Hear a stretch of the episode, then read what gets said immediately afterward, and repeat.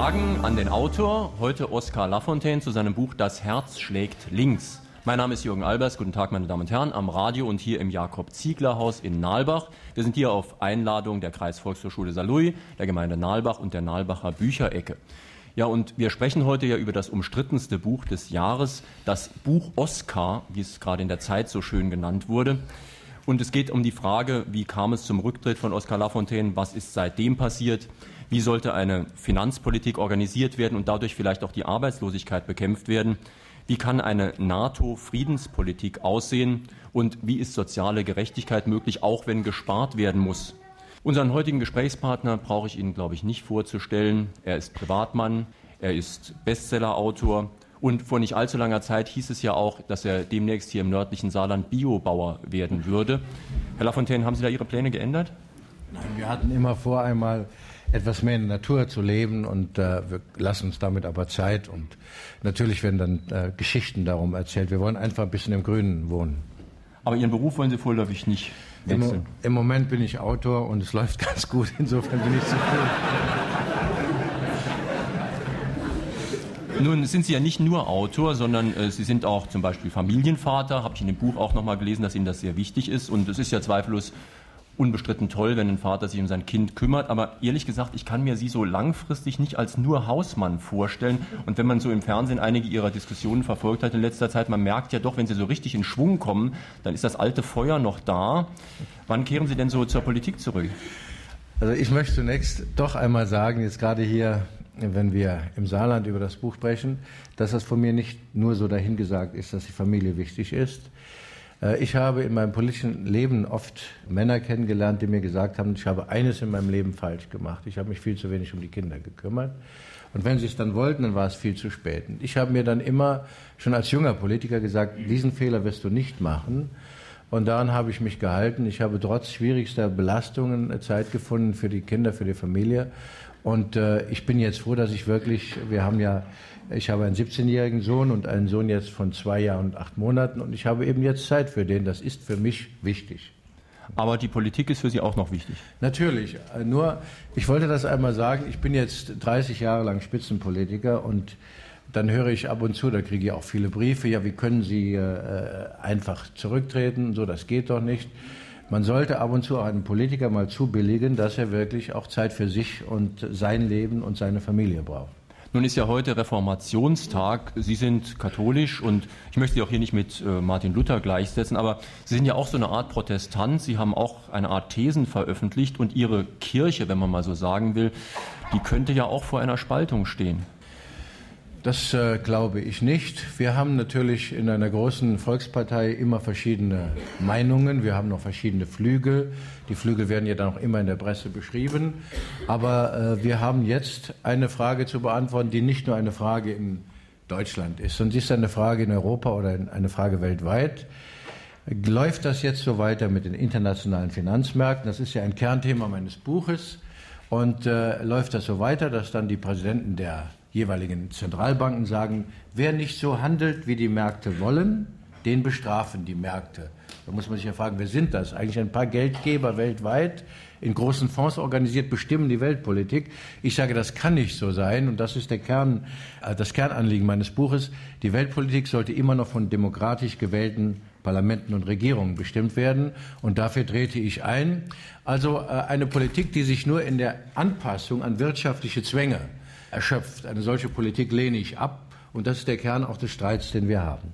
Aber es scheint doch in der SPD zwei Lager schon zu geben. Also die einen, die mit der Politik, die im Moment von Gerhard Schröder betrieben wird, zufrieden sind. Laut neuesten Umfragen soll es ja die Mehrheit sein. Und andere, die damit eben nicht zufrieden sind und zumindest passiv protestieren, indem sie eben nicht mehr zur Wahl gehen. Man muss ja unterscheiden äh, zwischen den Mitgliedern und den Wählern. In der Mitgliedschaft muss man wiederum unterscheiden zwischen denen, die äh, einfach brav Mitglied sind, sich aber am Parteileben nicht beteiligen, und dann die aktive Mitgliedschaft. Das sind etwa zehn Prozent nach meinen Erfahrungen. Und da gibt es eben unterschiedliche Meinungen, aber auf den äh, Parteitagen dominiert doch der Politikansatz, den ich vertrete, nämlich, dass wir dazu politisch gewählt worden sind, um die Politik zu machen und nicht einfach tatenlos zuzusehen, wie irgendwelche Märkte bestimmen, was geschieht. Wir sollten nachher noch genauer auf die Sachfragen Ihres Buches eingehen. Zunächst aber noch, das muss ja einfach erstmal auch gefragt werden nach den Rücktritten. Ich sage Rücktritten, denn es sind ja mehrere gewesen. Der als Minister ist eigentlich weitestgehend unumstritten, denn viele Leute sagen ja, es sollten eigentlich viel mehr Minister zurücktreten sollten ihren Hut nehmen, sobald sie nichts mehr bewirken können. Das ist eigentlich sehr anständig und wird eher zu wenig gemacht. Aber umstritten war ja Ihr Rücktritt als Parteivorsitzender. Ich kann da in Ihrem Buch die Argumentation, warum Sie zurückgetreten sind, eigentlich nachvollziehen. Das ist nachvollziehbar. Weniger nachvollziehbar ist die genaue Form und die genaue Wahl des Zeitpunktes. Da hat man doch als Außenstehender den Eindruck, Sie hatten das vielleicht alles schon geplant, aber irgendwann hatten Sie auch einfach, wie man so schön sagt, die Nase voll und haben den Krempel hingeschmissen. Ist da nichts dran? Das ist richtig. Zunächst einmal hatten wir drei Jahre lang darauf hingearbeitet, und das ist in einer Demokratie zunächst mal äh, selbstverständlich, dass zu einem Regierungswechsel kam. Und äh, damit wir auch festgelegt haben, was wir da machen, haben wir ein Regierungsprogramm ausgearbeitet. Das trug die Unterschrift des Parteivorsitzenden und des äh, Kanzlerkandidaten. Und dann haben wir die Regierung gebildet und da gab es schon die ersten Probleme, denn eine solche Aufstellung, Mannschaftsaufstellung konnte nur funktionieren, wenn die beiden, jetzt sage ich mal Spitzenleute, äh, äh, gut zusammenarbeiten. Das heißt also, um das ganze Projekt erfolgreich zu machen, musste es eine gute Zusammenarbeit zwischen dem Bundeskanzler und dem Parteivorsitzenden geben. Der Finanzminister war da noch nicht mal so wichtig. In dem Moment, in dem die Zusammenarbeit auf immer größere Schwierigkeiten stieß, ich weise ja auch auf die Rolle der Medien hin, schon vor der Regierungsbildung und nach der Regierungsbildung haben die Medien einen richtigen äh, Kanon angestimmt, der hieß, Lafontaine bestimmt alles, er dominiert die Koalitionsverhandlungen, er trifft die Personalentscheidungen, er ist derjenige, der einen wirtschaftsfeindlichen Kurs steuert und so weiter und so weiter.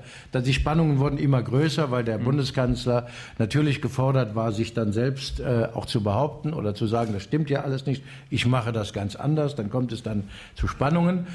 Und ich hatte dann, äh, um diese Spannungen aufzulösen, weil ich sah, dass es eben sonst äh, zum Krach oder zum Kanal gekommen wäre, beschlossen, nach der Wahl des Bundespräsidenten zurückzutreten und zu sagen, meiner Partei zu sagen, in meiner Amtszeit als Vorsitzender ist ein Kanzler gewählt worden, ein Bundespräsident, meine Mission ist erfüllt. Dann kam der Tag, an dem in der Bildzeitung groß stand, der Kanzler droht mit Rücktritt, weil er mit der Wirtschafts- und Finanzpolitik seines Finanzministers nicht einverstanden ist. Äh, und ich habe dann eben gesagt, nun reicht allmählich. Äh, wir können nicht ständig äh, auch noch nach außen mit, jetzt sage ich mal, wie auch immer zustande kommen, Presseartikeln uns bekriegen. Das geht mir einfach, das geht mir gegen den Strich. Ich mache hier jetzt den Schnitt und gehe. Aber der Schnitt kam doch vor allem durch die Form für manche Leute überraschend. Ich sage nicht den Schritt als Minister zurückzutreten, sondern den Schritt als Parteivorsitzender zurückzutreten. Auch das ist im Buch eigentlich ganz gut begründet. Ich kann das nachvollziehen. Aber man hätte doch vielleicht erwartet, dass Sie sagen, ich trete jetzt zurück und wenigstens eine Presseerklärung machen, die ein bisschen genauer sagt, warum. Ja, ich stand vor der Frage, ob ich in der Presseerklärung dann umfassend oder in der Pressekonferenz alle Gründe darlege. Und nun war ich eben auch Parteisoldat und wusste, wir haben eine ganze Serie von Landtagswahlen vor uns und ich wollte daher äh, mich nicht äußern. Ich hatte eigentlich auch vor, mich zu den Themen, die jetzt also im Vordergrund des Buches stehen, so gut wie gar nicht zu äußern. Aber dann kamen diese Fehlentscheidungen, wie ich sie nenne. Einmal der Kosovo-Krieg, der gegen internationales Recht verstieß und in der militärischen Durchführung eher die Sache verschlimmert hat, um das mal zurückhaltend zu formulieren. Ich zitiere an dieser Stelle Kissinger, den berühmten amerikanischen Außenminister, damit er nicht sagt, ich hätte allein dieses Urteil. Dann kam das Schröder-Blair-Papier, von dem ich ja sage, dass dieses Papier eine ähm, Richtung vorgibt, Anpassung an die wirtschaftlichen. Zwänge, die also im Gegensatz etwa zur französischen Politik steht. Und deshalb äh, habe ich äh, es für notwendig erachtet, dieses Papier zu kritisieren in dem Buch. Und als drittes kam dann das ähm, sogenannte Sparpaket, gegen das man im Prinzip nichts einwenden kann. Aber wenn eine sozialdemokratische Partei ein Paket auflegt, mit 8 Milliarden Unternehmenssteuersenkung und in gleichem Umfang Kürzungen bei Rentnern und bei Arbeitslosen, dann geht das nicht. Und ich habe in der Zeitung gelesen, das wäre mit mir nicht zu machen gewesen. Es wäre mit mir niemals zu machen gewesen. Und deshalb habe ich das auch klar angesprochen. Denn wir sind deshalb gewählt worden, weil man uns zutraut, sozial gerecht zu arbeiten. Das ist das Markenzeichen der SPD. Und wenn sie da glaubwürdig ist, gewinnt sie auch immer Wahlen. Und wenn sie da auf Zweifel stößt, dann verliert sie Wahlen. Meine Damen und Herren, wir sprechen heute mit Oskar Lafontaine.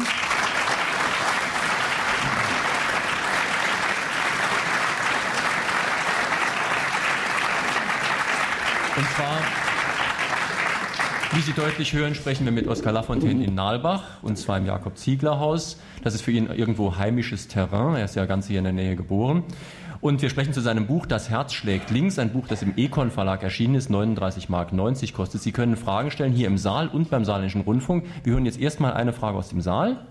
Ja, guten Morgen, mein Name ist Paulus. Wir haben es eben in den Nachrichten gehört, die Roten wurden in Bezug auf ihre Plätze verwiesen. In Berlin, die Roten werden auch bald auf ihre Plätze verwiesen, wenn sie so weitermachen, wie sie in Bonn angefangen haben. Ich frage mich, Herr Lafontaine, warum sind Sie nicht den Weg der kleinen Schritten gegangen? Durch den Rücktritt haben Sie der Partei und der Politik, für die Sie doch stehen, mehr geschadet denn genutzt. Es gab, es gab natürlich äh, eine schwierige Frage, die ich zu beantworten hatte. Äh, wie kann dieses Spannungsverhältnis zweier Spitzenleute ähm, aufgelöst werden? Ich zitiere im Buch auch etwa einen Anruf des französischen Finanzministers Strauss-Kahn. Er sagt mir, warum ist das so gelaufen? Ich habe ihm gesagt, ein Schiff kann nicht zwei Steuerleute haben, die in unterschiedliche Richtungen wollen. Dazu kam eben, was abzuwägen war, der Wählerauftrag. Äh, das ist ja nicht einfach nur so dahergesagt. Der Bundeskanzler hat nun mal als Spitzenkandidat den Auftrag des Wählers. Und ich hatte zu prüfen, ob ich dann im Amt des Parteivorsitzenden eine endlose Fortsetzung der Story haben würde. Der böse Parteivorsitzende hindert die Regierung an der Modernisierung. Und ich glaube, dass die jetzige Situation auch produktiv genutzt werden kann für die SPD. Jetzt wurde dieser sogenannte Modernisierungskurs monatelang propagiert. Das Ergebnis ist eindeutig. Und mein Appell an die Partei ist eben, diesen Modernisierungskurs zu überprüfen und zurückzukehren zu dem Weg, den wir vor der Wahl versprochen hatten. Denn der Weg hat uns die Wahl gewonnen. Äh, man, äh, es wird viel zu oft der Fehler gemacht, zu glauben, dass Einzelne, die eben äh, besondere Popularität haben oder besondere Vorteile als Person haben, dass die die Wahlen gewinnen. Das, das stimmt, wenn man genau hinschaut, nur, nur sehr bedingt. Es kann jemand noch so schön, so strahlend, so gut sein. Wenn er etwa sozial ungerechte Politik macht, wird er nicht gewählt. Also ich nehme mal die FDP, die hat ganz nette äh, Damen und Herren. Nur sie landet unter fünf Prozent, weil die Leute sagen, die Politik wollen wir nicht. Es geht also immer um Politik, nicht um einen Schönheitswettbewerb. Meine Damen und Herren.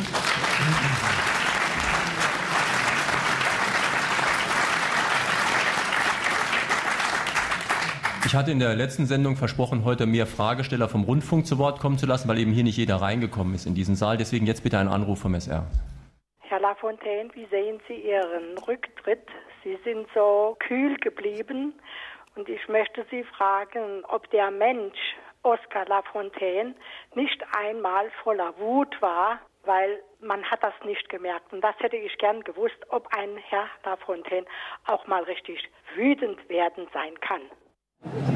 Das kann ich schon. Aber im Grunde genommen dominierte nach dem Rücktritt ein anderes Gefühl bei mir, das ich als Trauer bezeichnen möchte. Äh, aber Sie müssen wissen, dass Politiker eben lernen, auch äh, Masken aufzusetzen. Das ist ja bekannt. Man äh, will auch gar nicht etwa innere Gefühle allzu deutlich zeigen. Das wird Ihnen vielleicht auch manchmal so gehen, dass Sie nicht zeigen wollen, wenn Sie etwa in ein Geschäft gehen oder auf die Straße gehen, wie es in Ihnen aussieht oder so. So geht es den Politikern auch. Und ich habe eben versucht, dann einigermaßen wacker nach außen auszusehen. Aber der Rücktritt war für mich natürlich eine sehr, sehr schwierige Entscheidung und das Gefühl der Trauer dominierte. Ihre Frage bitte. Herr Lafontaine, bei mir dominierte auch die Trauer, als Sie zurückgetreten sind. Als langjähriger Verfechter an der Basis Ihrer Ideen muss ich einfach meine ganz große Enttäuschung über Ihren Rücktritt als Parteivorsitzender auf jeden Fall ausdrücken. Was Ihren Titel des Buches angeht, möchte ich sagen, das Herz schlägt anatomisch gesehen zu zwei Drittel links, zu einem Drittel rechts. Meine Frage, haben Sie nicht bei Ihrem Rücktritt an uns Saarländer gedacht? dass vielleicht dann ein rechter Müller kommen könnte, der in der Mühle malt, wo Sie die Früchte eingetragen haben?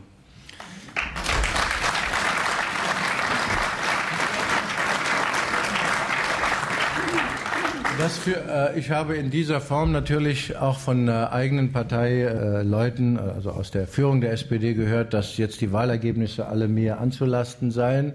Wenn man so argumentiert, dann dürfte ich eigentlich nie zurücktreten, weil oder nie meine Ämter aufgeben, weil das ja dann hieße, also er ist verantwortlich für gut oder für, neg für plus oder für negativ. Zunächst mal generell. Also äh, ich hatte meinen Freunden hier oft gesagt, 25 Jahre lang äh, werde ich also ähm, das meinige dazu tun, dass wir Mehrheiten haben, aber irgendwann müsst ihr dann auch andere vorschicken, die dann äh, die Aufgabe übernehmen. Nun zum, zum Saarland.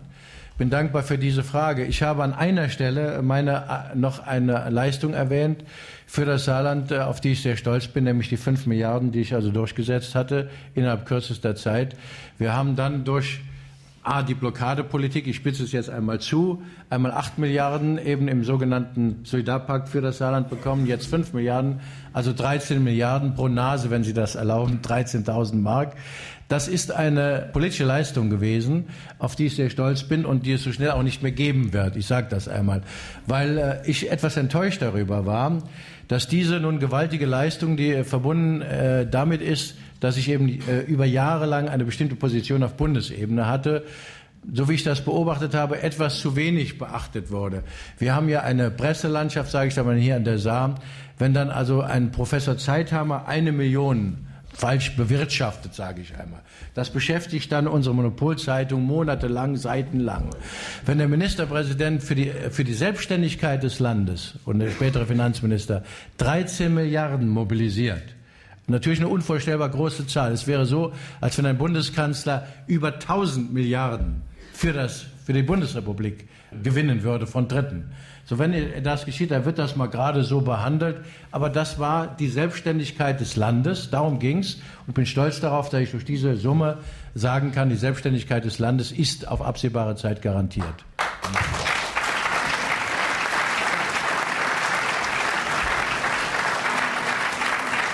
Ich muss da ich muss da dennoch nachhaken, denn ich habe auch in Gesprächen vor dieser Sendung gemerkt, am verbittertsten sind eigentlich SPD-Mitglieder und gar nicht die anderen. Die sehen das alles viel lockerer.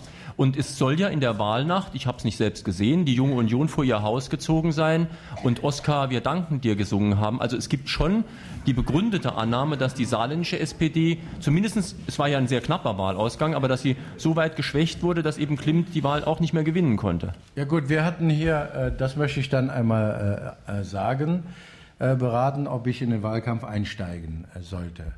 Und dann gab es gleich eine Kampagne von der Saarbrücker Zeitung mit dem Motto, also wenn Lafontaine auftaucht, ist Klimt in den Schatten gestellt. Er soll jetzt endlich äh, Klimt äh, selbst den Wahlkampf führen lassen. Und diese Kampagne hat natürlich auch Wirkungen der eigenen Partei und so weiter. Das war insbesondere stark nach dem 1. Mai. Da waren im deutsch-französischen Garten nach äh, Angaben der Polizei 12.000 Leute. Und dann ging das ganze Gesülze los. Also Lafontaine stellt die anderen in den Schatten. Ich habe dann gesagt, ich richte mich so, ich richte mich nach euren Wünschen. Also der Wunsch, jetzt der saarländischen SPD-Führung war, dass ich mich nicht in den Wahlkampf eingemischt habe. Das habe ich dann äh, getan. Ich habe diesem Wunsch entsprochen. Ich hätte gerne hier an der Saar noch einmal, jetzt sage ich mal, den Kampfanzug angezogen. Aber die Spitze meiner Partei wollte es anders. Da sage ich allerdings Folgendes. Wenn man eben den Spieler, der jahrelang eben auf dem Spielfeld war und das, die Spiele immer gewonnen hat, wenn man sagt, bleib du vom Platz, dann soll man im Nachhinein nicht sagen, er hätte das Spiel verloren.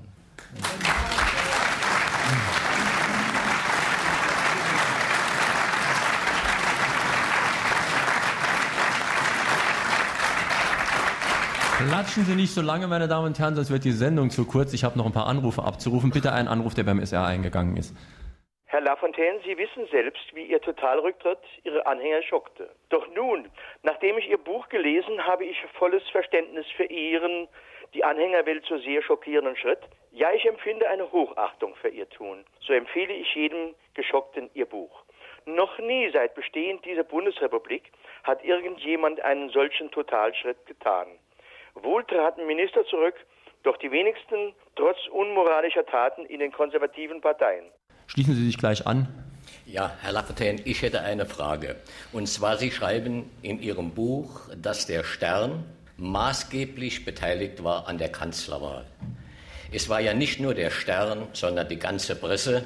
Und äh, da ist bei mir die Frage aufgetaucht, schon vor der Wahl, wenn eine Presse einen solchen Mann wie Schröder so unterstützt, dann muss er doch, Presse ist für mich gleich Kapital, dann muss er doch nachher auch dem Kapital entgegenkommen. Die Frage an Sie als Parteivorsitzender.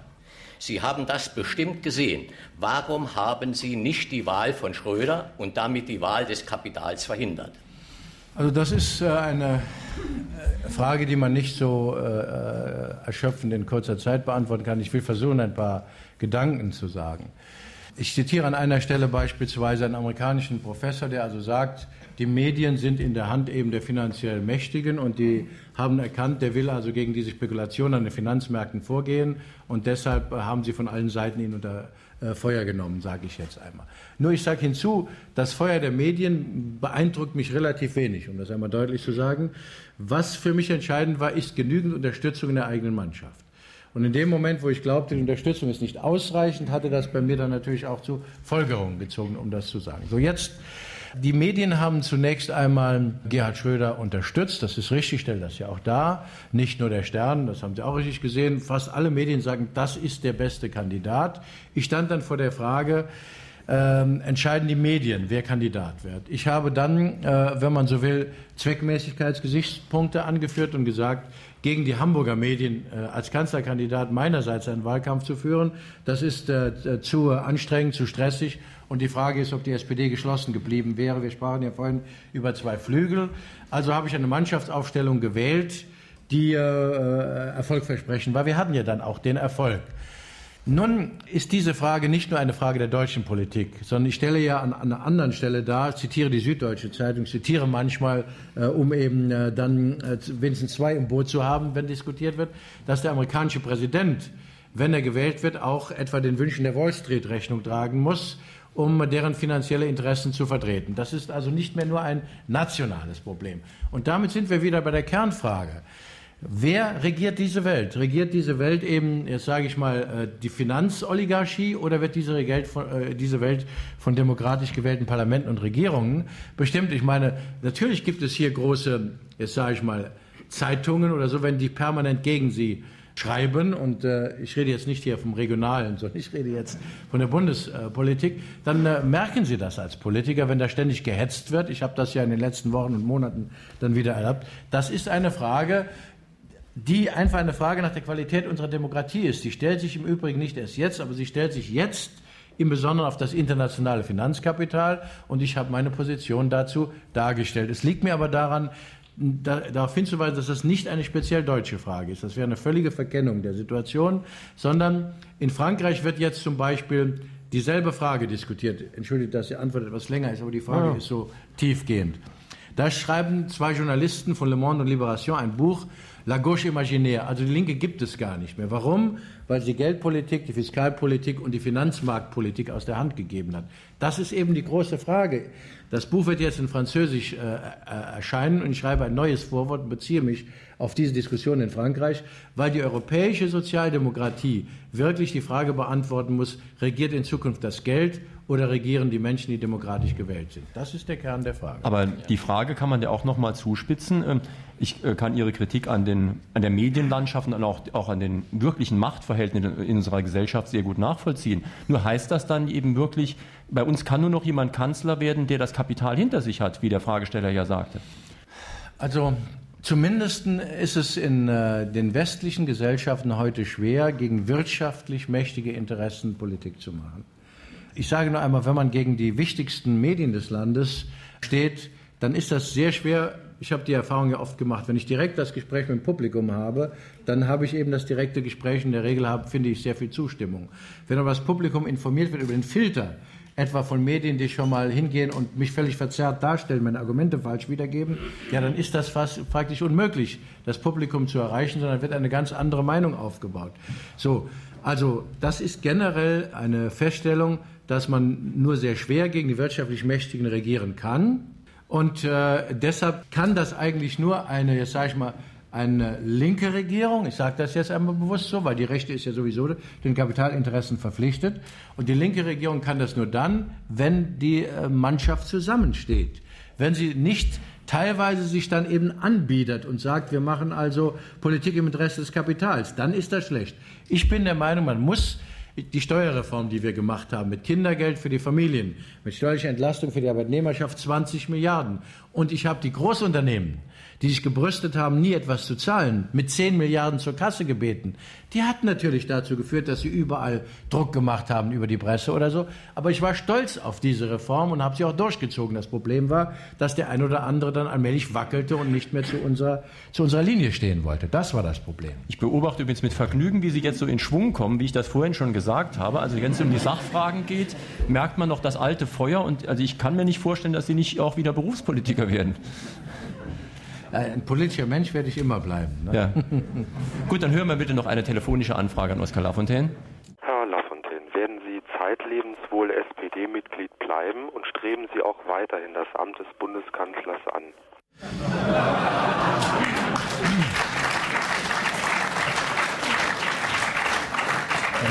Also ich habe immer dafür geworben, dass die Linke sich nicht aufsplittern lässt in mehrere Parteien, weil sie dann noch schwächer wird. Ich habe immer dafür geworben, eben, dass wir eine große linke Volkspartei haben. Und das ist in Deutschland die Sozialdemokratische Partei Deutschlands. Und ich werde weiterhin dazu beitragen, dass das so ist. Jetzt zum Amt des Bundeskanzlers. Ich weiß, die Antwort, die ich jetzt gebe, glauben mir vielleicht die Hälfte nicht oder noch mehr. Nur ich war als junger Mensch bereits Vorstandsmitglied einer Gesellschaft äh, in Saarbrücken, der VVS, äh, der Straßenbahngesellschaft dort. Dann war ich Bürgermeister, Oberbürgermeister, Ministerpräsident. Für mich war es nicht mehr wichtig, welche Ämter ich bekleide. Das ist eben schwer zu vermitteln, wenn man dies alles nicht hinter sich hat. Für mich war es nur wichtig, welche Politik umgesetzt wird. Darum ging es mir. Und ich habe immer gesagt, wir wollen nicht den Regierungswechsel, weil ein paar von uns Minister werden wollen oder Kanzler. Wir wollen den Regierungswechsel, weil wir eine andere Politik durchsetzen wollen. Darum ging es mir. Das heißt, die Frage, wollen Sie Kanzler werden, die möchte ich so beantworten. Ich möchte nach wie vor darauf hinarbeiten, dass die Politik, die ich in diesem Buch schildere, entwerfe, dass die durchgesetzt wird, endlich, dass sie durchgesetzt wird, damit wirklich die Arbeitslosigkeit abgebaut werden kann und damit wirklich etwas mehr soziale Gerechtigkeit kommt. Ich würde, wäre auch bereit, wenn das garantiert werde, Portier zu spielen im Kanzleramt. Das wäre mir völlig schnuppe. Ich möchte nur eben, dass diese Politik umgesetzt wird. Dieses Fixieren auf irgendwelche Ämter und Titel. Meinen Sie, dass jeder, der Ämter und Titel erwirbt, später dann glücklich ist mit dieser Rolle? Gucken Sie ihm genau hin im Fernsehen. Ich will jetzt keine Namen nennen oder so. Also, das ist, ist nicht so, als wenn da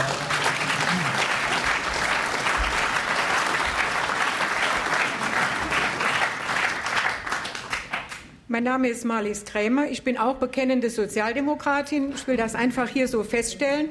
Und ich war genauso geschockt, als ich von den Rücktritten gehört habe, wie wahrscheinlich alle anderen auch. Das berechtigt mich aber nicht dazu, jetzt über Herrn Lafontaine herzufallen und zu sagen, das hätte er so und so nicht machen dürfen. Ich muss ihm genau das gleiche Recht zugestehen wie allen anderen auch. Und für mich, ich habe das Buch gelesen. Es ist für mich eine Offenbarung und ich kann es nur allen anderen empfehlen, es zu lesen, weil sie dann erst wissen können, was für ein Mensch Oskar Lafontaine wirklich ist. Bezüglich der Menschlichkeit geht aus dem Buch viel hervor, vor allen Dingen Seite 31, wo er das beschreibt mit seinem Sohn und auch seiner Mutter. Und ich muss sagen, ich kann es nur allen empfehlen und wer es nicht gelesen hat, darf es darf eigentlich nicht mehr kritisieren kritisieren. Es ist für mich auch insofern eine Offenbarung, weil ich über die Mediengesellschaft und über das Gebaren der Finanzmärkte sehr viele Informationen erfahren habe. Und meine Frage, ist es nicht etwa gerade diese Menschlichkeit, die Sie auszeichnen, Herr Lafontaine, die den politisch Verantwortlichen überall abgesprochen wird?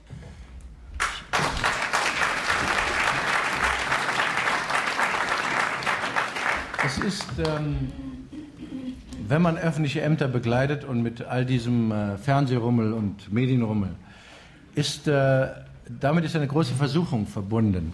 Ich habe das im Buch etwas angesprochen. Die Versuchung ist die, dass man nachher sich nur noch über die Schlagzeilen oder über die Medien definiert. Ähm, man nennt das eine narzisstische Persönlichkeit. Also dem ist nicht mehr wichtig, was er selbst fühlt, was er selbst empfindet, sondern es ist nur noch wichtig, was in der Zeitung über ihn steht. Man verlagert praktisch sein Innerstes in irgendwelche Medien hinein oder so. Und äh, ich habe diese Gefahr immer gesehen und habe immer mir gesagt, du musst äh, versuchen, also diesem, dieser Falle zu entgehen. Und äh, ob mir das gelungen ist, müssen dann andere beurteilen. Ich habe das nur an einer Stelle so richtig bemerkt, als ich in Frankfurt jetzt auf der Buchmesse war, waren 800 Journalisten.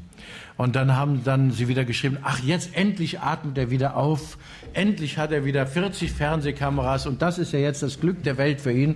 Ich fühle mich nie oder selten so missverstanden wie in solchen Momenten. Ich sage jetzt mal im Hinblick auf Menschlichkeit, wer als 30-Jähriger oder auch 40-Jähriger nicht stolz ist, dass er eben Kameras und Scheinwerferlicht steht, der, der hat vielleicht irgendwo auch Probleme. Wer aber als 50-Jähriger allmählich nicht einen gewissen Überdruss hat und das alles zu relativieren weiß und sich, da, und sich die Frage stellt, was ist denn mit deinem Innersten, was ist mit deinem Privatleben, der hat dann auch etwas verspielt. So möchte ich das beantworten.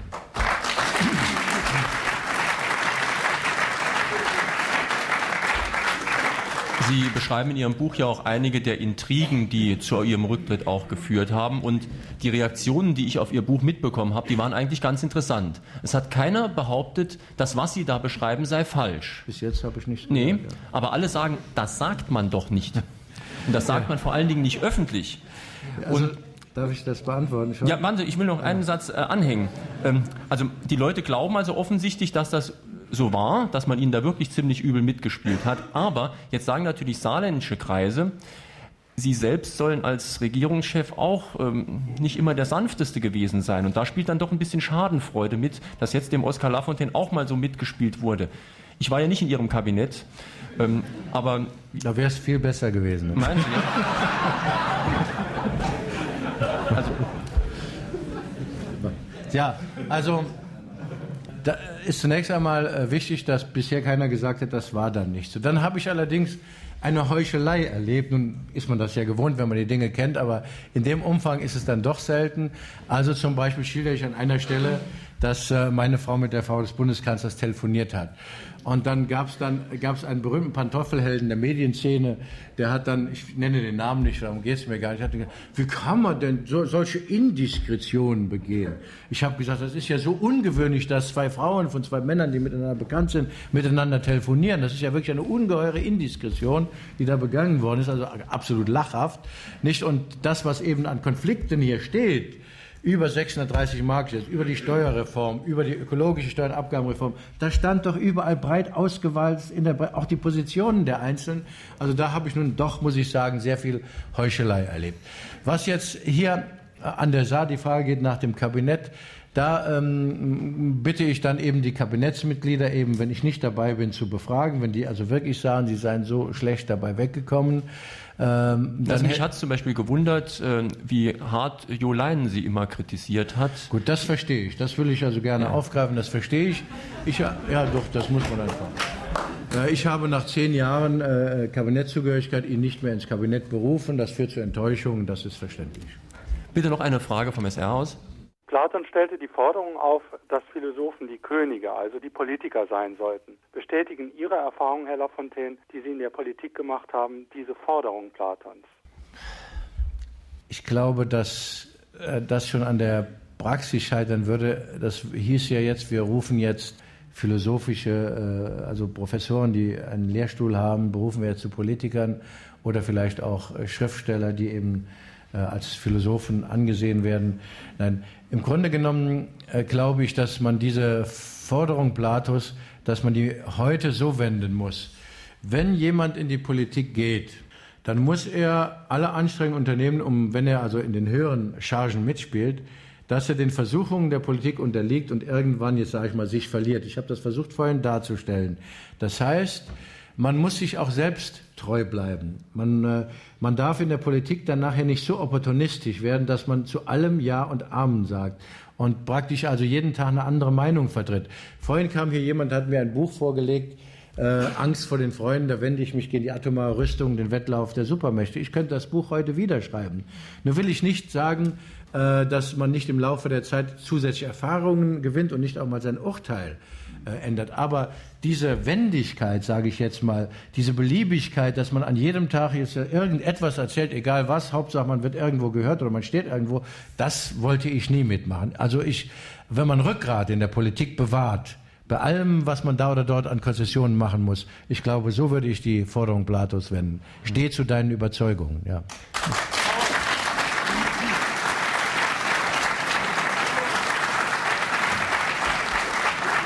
Sie, Sie haben ja einige Sachthemen jetzt im Laufe dieser Sendung auch schon angesprochen aus Ihrem Buch. Eines haben Sie noch nicht angesprochen, das ich besonders interessant finde, und zwar den Zusammenhang zwischen Finanzpolitik und Bekämpfung der Arbeitslosigkeit. Das spielt in Ihrem Buch eine Rolle. Könnten Sie das mal noch mal erläutern? Ja, das ist eine zentrale Botschaft, die auch zu Konflikten der, im Regierungslager geführt hat. das geht um die, äh, die Notenbank, die Zentralbank, die Bundesbank, haben wir gesagt, jetzt die Europäische Zentralbank. Das sind ehemalige Finanzstaatssekretäre oder Finanzminister oder Wirtschaftsminister. Sie sitzen jetzt da und sind unabhängig und bestimmen über die Höhe der Zinssätze. Nun weiß jeder hier im Raum, dass ob er ein Haus baut oder sich ein Auto kauft oder so, da guckt er zuerst mal auf die Zinssätze. Sind die Zinsen hoch, wird er es weniger gerne tun, als wenn sie sehr niedrig sind. Ins Wirtschaftspolitische gewendet heißt das, wenn die Bundesbank eine zu straffe Zinspolitik macht, dann steigt die Arbeitslosigkeit. Und wenn sie eine, sage ich mal, sehr moderate, auch wachstumsfreundliche Zinspolitik macht, dann äh, sinkt die Arbeitslosigkeit. Musterbeispiel sind die Vereinigten Staaten. Dort sagt auch die Fachwelt, der Urheber des Aufschwungs in Amerika ist Alan Greenspan, der Chef der dortigen Bank. So. Diese These widerspricht aber den Glaubensbekenntnissen in Deutschland und Europa, weil dort die Bundesbank nur für die Preisstabilität zuständig ist, nicht für die Arbeitslosigkeit. Und meine Kernthese ist, solange wir diesem Irrtum in Europa verhaftet bleiben, wird die Arbeitslosigkeit nicht abgebaut werden. Beziehe mich da auf eine ganze Reihe von Fachleuten, die ich auch zitiere, anders gewendet, verantwortlich für in, man müsse, ich will es jetzt noch für diejenigen, die sich für äh, Details volkswirtschaftlicher Daten interessieren, präzisieren.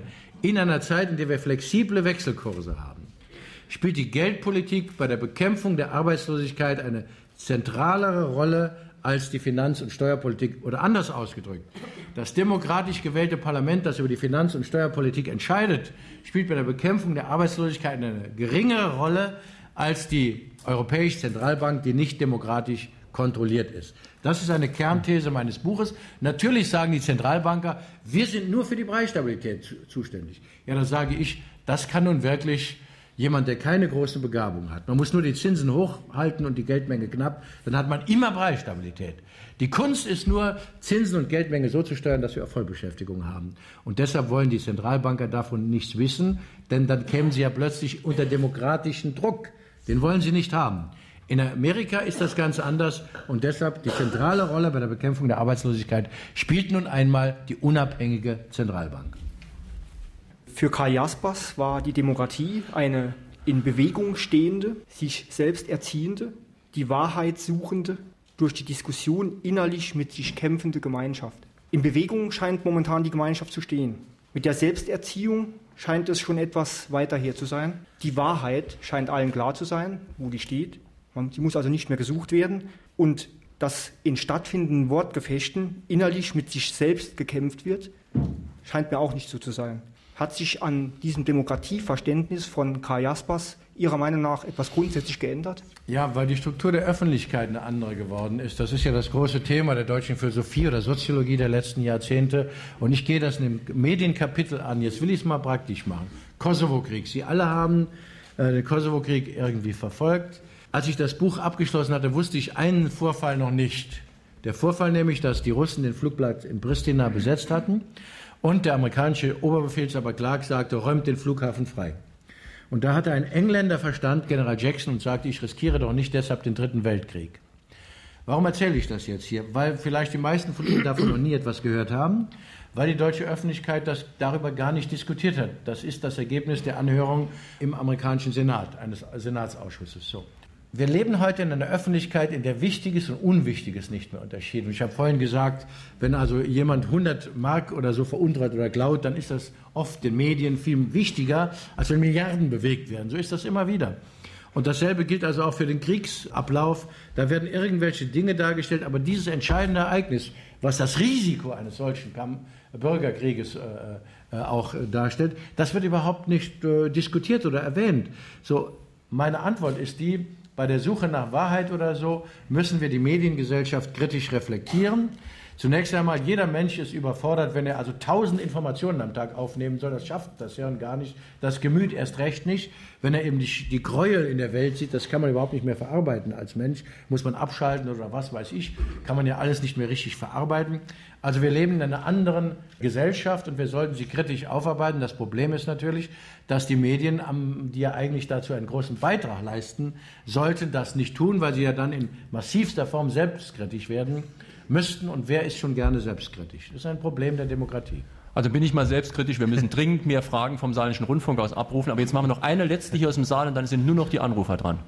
Mein Name ist Manfred Klein. Ich komme aus Saarbrücken. Herr Lafontaine, wann und wo ist der Gedanke bei Ihnen gereift, dieses Buch, so wie es erschienen ist, zu schreiben?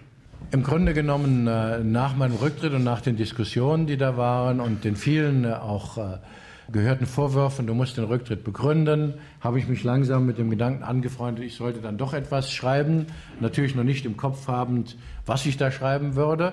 Und dann kamen die drei Schlüsselentscheidungen, die ich vorhin genannt habe, Kosovo-Krieg, Schröder-Blair-Papier und äh, Sparprogramm. Und dann habe ich gesagt, gut, jetzt äh, werde ich dann doch etwas deutlicher, als ich das ursprünglich vorhatte. Ich sage das in aller Offenheit, denn äh, diese drei Entscheidungen decken sich nicht mit meinem politischen Ansatz. Weder der Kosovo-Krieg, so wie er gelaufen ist, noch das Schröder-Blair-Papier, noch das Sparpaket. Und deshalb habe ich gedacht, ich greife zur Feder. Vielleicht äh, gibt, meine Hoffnung war, dass einige äh, politisch Interessierte das Buch dann eben lesen und äh, das in die politische Diskussion einbringen.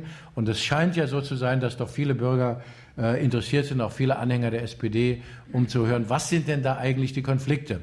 Und wenn dieses Buch dazu beitragen kann, dass eben dieser, dieser Grundkonflikt unserer Demokratie, das geht auch in die Frage, die wir gerade vorhin noch besprochen hatten, wer regiert die Welt eigentlich? Und wie ist Demokratie möglich? Und wie kann also Demokratie gegen die internationalen Finanzmärkte sich behaupten, wenn es da einen sozialdemokratischen Ansatz der kann nur noch in Europa gefunden werden, denn ein Nationalstaat ist zu schwach. Wenn es gelingt, da einen Schritt nach vorne zu kommen, dann ist das für mich, äh, wäre das für mich eine große Genugtuung. Bitte gleich zwei Anrufe. Ich möchte Herrn Lafontaine die Frage stellen nach dem ehrlichen Motiv, dieses Buch zu schreiben und ob er nie wieder aktiv in der Politik mitwirken möchte. Hätte nicht gerade die Unterschiedlichkeit der Meinungen des Bundeskanzlers und seines Bundesfinanzministers eine Chance geboten, besser auf die Bedürfnisse der Wähler und Bürger einzugehen, hier wirklich jeden zu erreichen? Die erste Frage haben wir eigentlich schon beantwortet, weitestgehend, aber die Chance, der Dualismus, von dem Sie ja so viel schreiben in Ihrem Buch und auch äh, in Interviews geredet ja. haben, war der vielleicht doch eine Chance? Ja, natürlich. Man kann ein, ein Spannungsverhältnis auch produktiv lösen. Das setzt aber, das heißt eben, wenn man unterschiedliche Meinungen hat, dann muss das nicht unbedingt zum Zerwürfnis führen. Die Demokratie lebt ja gerade vom Austrag des Streites auch um unterschiedliche Meinungen. Nur es muss eben ein faires Mannschaftsspiel möglich sein. Das ist ja meine Begründung. Vielleicht ist das nur meine Sichtweise, aber ich äh, stelle auch dar an den verschiedenen Punkten, wo ich glaube, dass äh, dem, äh, dem Erfordernis fairen Umgangs miteinander mhm. nicht entsprochen wurde, anders gewendet. Das wissen ja die meisten Saarländerinnen und Saarländer, dass eben mein Beitrag als Parteivorsitzender sicherlich wichtig war, dass wir die Mehrheit mhm. äh, gewonnen hatten, also dass wir die stärkste Partei wurden. Und die, die, den Vertrag, den ich geschlossen hatte, ich sage es einmal so, per Handschlag mit Gerhard Schröder war, wir treffen die wichtigen Entscheidungen gemeinsam. Sonst konnte das nicht gehen. Und in dem Moment, wo der Bundeskanzler sah, dass er dann in Konflikt mit einer Richtlinienkompetenz oder wie auch immer er das gesehen hat, kommt und diese Vereinbarung nicht mehr einhielt, konnte ich meinen Auftrag nicht mehr erfüllen. So habe ich das gesehen. Nun kann man ja vielleicht eine große und eine kleine Partei nicht so leicht vergleichen, aber wenn man die Grünen nimmt, die haben sich ja früher auch sehr heftig gestritten. Da gab es auch zwei Flügel, auch eine Art Dualismus zwischen Fundis und sogenannten Realos. Und bei denen geht es eigentlich erst so richtig bergab, äh, seit sie sich nicht mehr streiten. Ja, das ist ja auch, ja, das ist ja auch äh, nicht im Widerspruch zu meinem Buch. Ich behandle ja gerade das Zustandekommen der rot-grünen Koalition. Ich behandle die Programmatik der Grünen und sage, dass einer der Gründe für meinen Rückzug auch der war, dass meine Rechnung in den Grünen, einen Partner zu haben, der mich insbesondere im friedenspolitischen Ansatz, aber auch im ökologischen Ansatz unterstützt, äh, dass diese Rechnung nicht aufgegangen ist. Das ist eine Kritik an der Partei der Grünen und äh, ich zitiere natürlich viele Leute, die sich dazu geäußert haben, damit man wiederum mir nicht den Vorwurf machen kann, das sei nur meine Sichtweise und dass die Grünen verlieren. Jawohl, das hängt damit zusammen, dass sie zu sehr ihr Profil verloren haben. Man kann nicht unter dem Banner, jetzt sage ich mal, des Pazifismus, der friedlichen Außenpolitik, der ökologischen Erneuerung und was weiß ich, in eine Regierung kommen und dann nachher noch nicht einmal in der Lage zu sein, beim Panzerlieferungen der Türkei Flagge zu zeigen. Das ist einfach.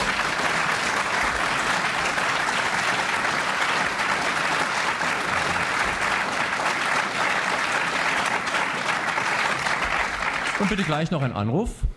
Herr Lafontaine, ich wollte Sie mal fragen, ob Sie auch die Kritiken und die Meinungen zu Ihrem Buch lesen, ob Sie die mit Ihrer Frau besprechen oder wie Sie die sonst verarbeiten. Und noch eine Frage, wie ist der Titel für Ihr Buch entstanden? Ja, Also ich lese natürlich bei weitem nicht alle Meinungen und Kritiken.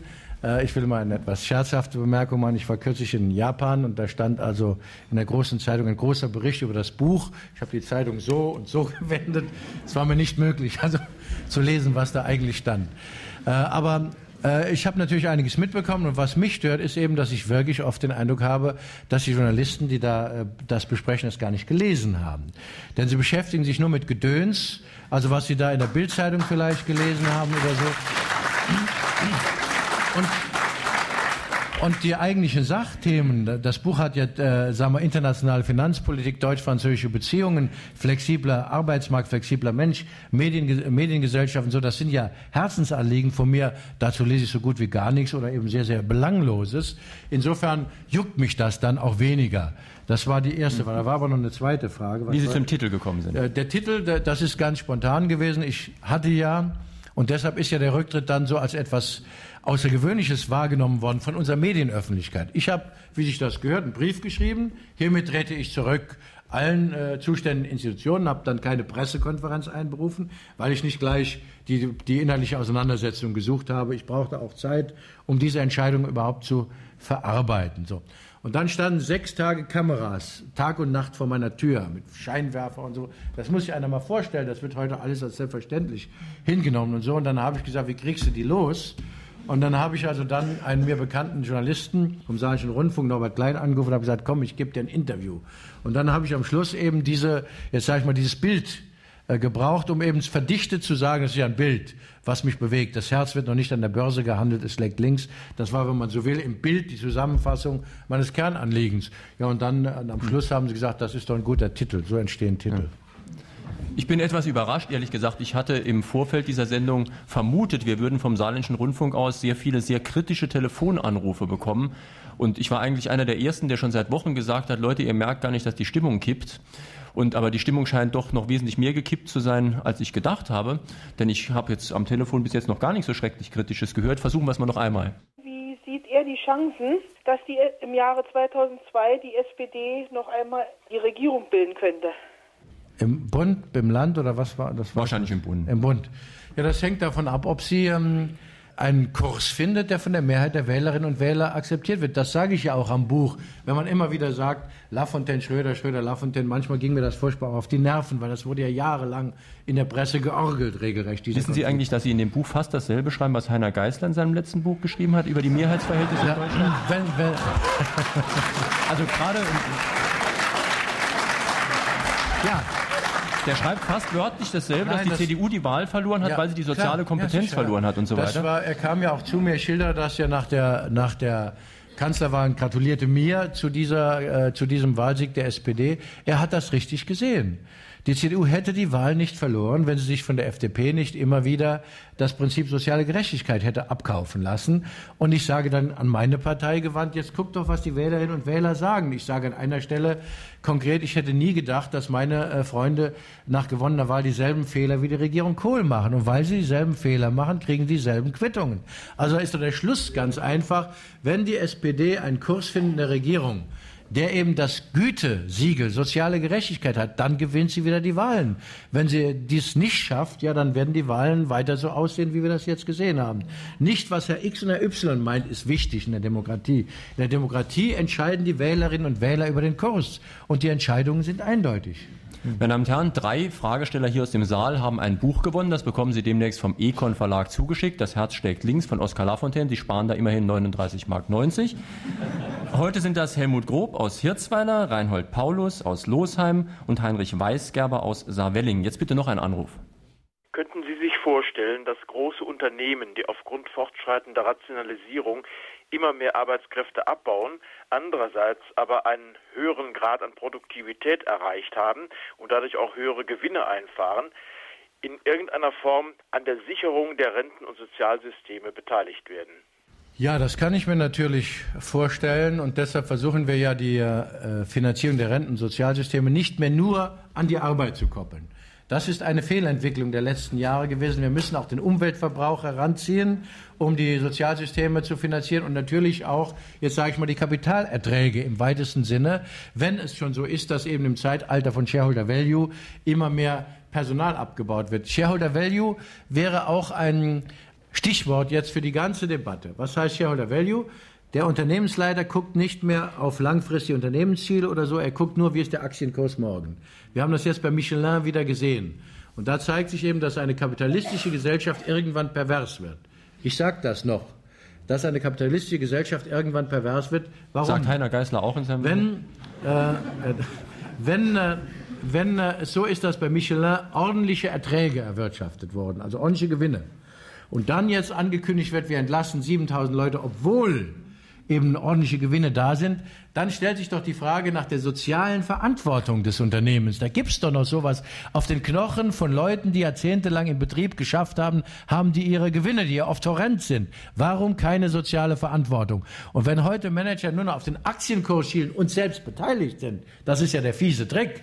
Wenn der Aktienkurs nach oben geht, sind sie beteiligt. Sie verdienen dann daran, wenn sie rechtzeitig und schnell Entlassungen ankündigen. Und das ist die Perversion des Kapitalismus. Sehr gut.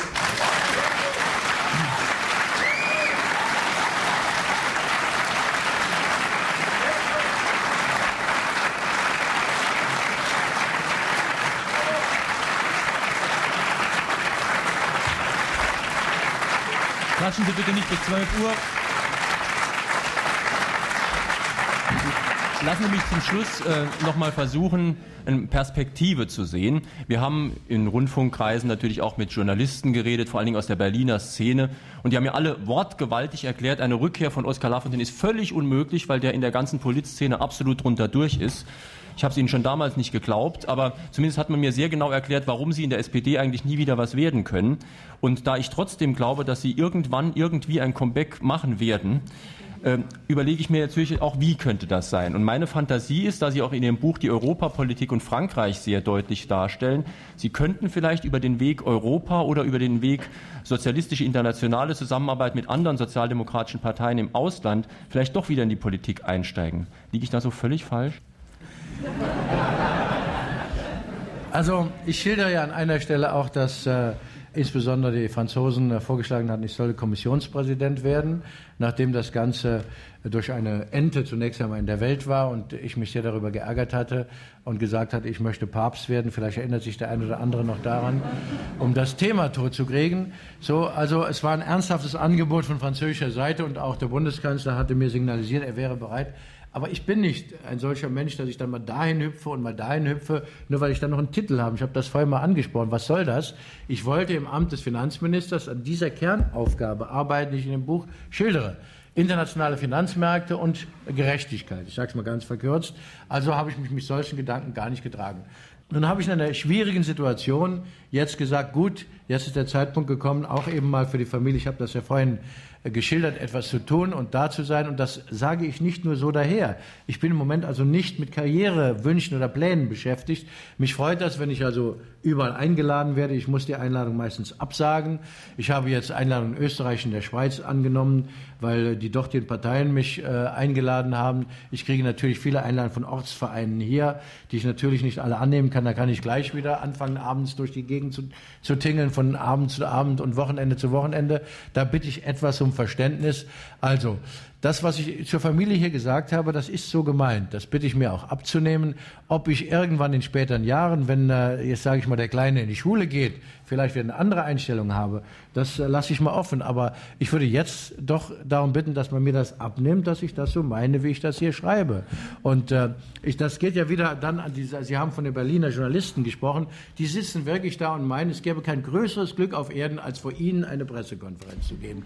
Das ist aber nicht so. Es gibt größeres Glück, wenn ich hier im Saargau spazieren gehe. Das ist schöner, als in Berlin vor der Bundespressekonferenz zu sitzen. Das ist so.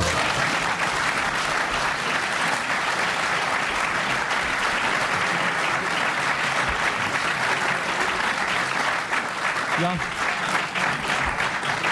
Lassen wir das vielleicht als Schlusswort stehen. Das war Oskar Lafontaine zu seinem Buch Das Herz schlägt links, Econ Verlag 39 Mark 90. Am kommenden Sonntag haben wir wieder eine öffentliche Veranstaltung von Fragen an den Autor und zwar sind wir zu Gast im Rathaus in Lebach. Es kommt Marianne Koch, die werden die älteren Fernsehzuschauer von Ihnen wahrscheinlich noch kennen von Was bin ich oder als Schauspielerin. Sie war zum Beispiel als Landärztin zu sehen oder in Ludwig II. oder für eine Handvoll Dollar.